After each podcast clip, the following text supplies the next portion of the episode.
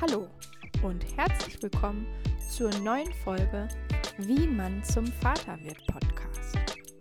In diesem Podcast geht es um Erfahrungen, Eindrücke, Höhen und Tiefen aus der Sicht eines Vaters.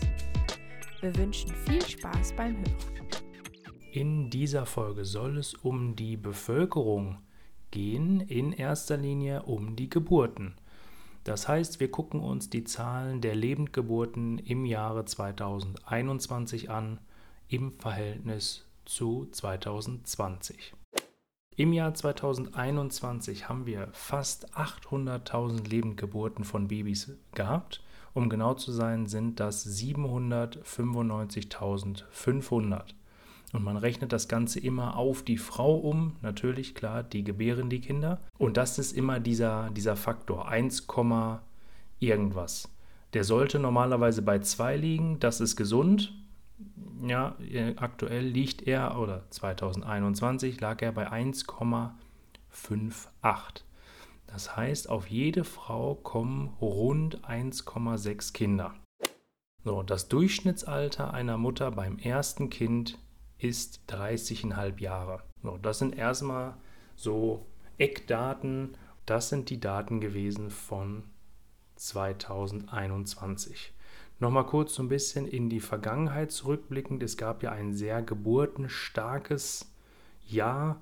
Das sind so diese Babyboomer, die man immer so nennt. Das war zum Beispiel mit Spitze 1964 mit insgesamt Lebendgeburten von 1,3836 Millionen Geburten zum Höchststand. Danach folgten allerdings auch sehr schwache Jahrgänge. Im Jahr 2011 wurde mit 663.000 Neugeburten der niedrigste Geburtenzahl seit der Aufzeichnung von 1946 registriert. In Deutschland wurden etwa 5% mehr Jungs als Mädchen geboren. Bei der Geburt des ersten Kindes äh, waren die Eltern oder waren die, waren die Mütter im Verhältnis zu 2021 nicht mehr äh, 30,5 Jahre, sondern in 2020 30,2 Jahre alt und die Väter im Schnitt 33,2 Jahre. Die Entwicklung der Geburtenzahlen hängt ab von der Anzahl der potenziellen Mütter sowie von der Geburtenrate, auch zusammengefasste Geburtenziffer genannt. Die Geburtenrate eines Jahres gibt an, wie viele Babys im Durchschnitt eine Frau im Laufe ihres Lebens bekommen würde, wenn die Verhältnisse dieses Jahr unverändert bleiben. In Deutschland lag die Geburtenrate 2020 bei 1,53 Kinder pro Frau. Wir können uns erinnern, 2021 waren es schon 1,58, also gestiegen. Damit ist sie nach einem kurzen Anstieg zwischen 2014 und 2016 das vierte Jahr in Folge gesunken merke 2020. Das heißt, in 21 ist sie ja höher als in 20. Das heißt, wir haben wieder einen aufsteigenden Trend.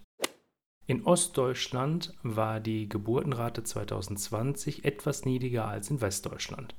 Bei den Frauen mit deutscher Staatsangehörigkeit bleibt die Geburtenrate auf dem Niveau des Vorjahr, Vorjahres. Bei den Frauen mit ausländischer Staatsangehörigkeit sank sie leicht. Diese Information habe ich von Statista. Und eine andere Information habe ich hier auch noch gefunden.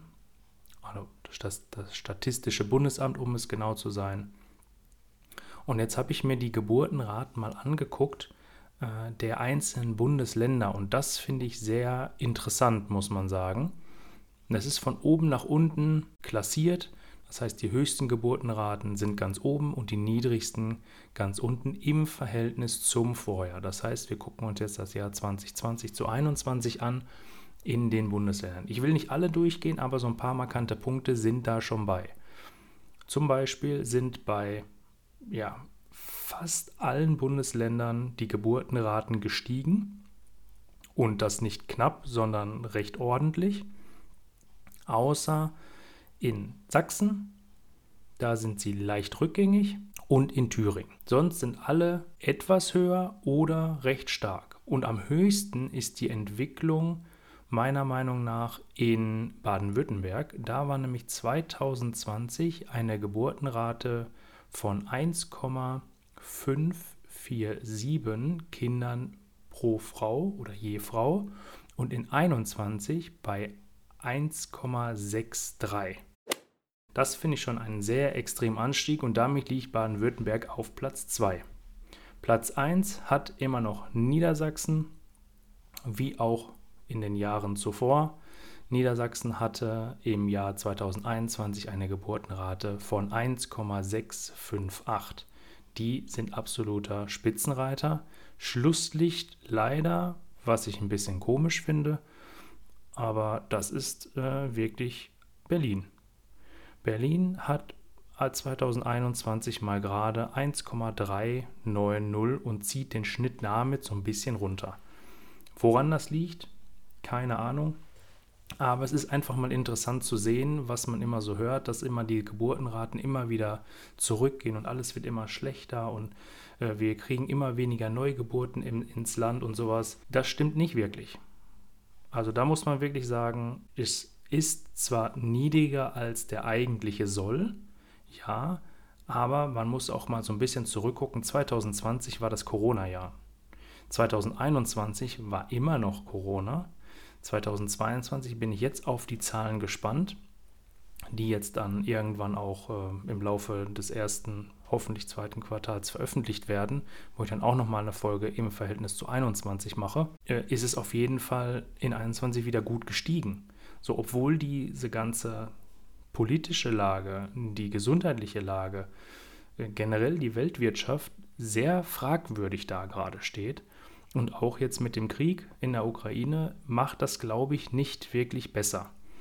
Und ja, das freut mich aber umso mehr, dass wir steigende Zahlen haben. Wir sind noch nicht da, wo wir sein sollten. Man sagt immer so, zwei Kinder je Frau sollten, sollten angepeilt werden. Das wäre auf jeden Fall ein gutes Wachstum. Alles darunter ist bevölkerungsvermindernd. Aber nichtsdestotrotz, es sind auf jeden Fall steigende Zahlen dabei.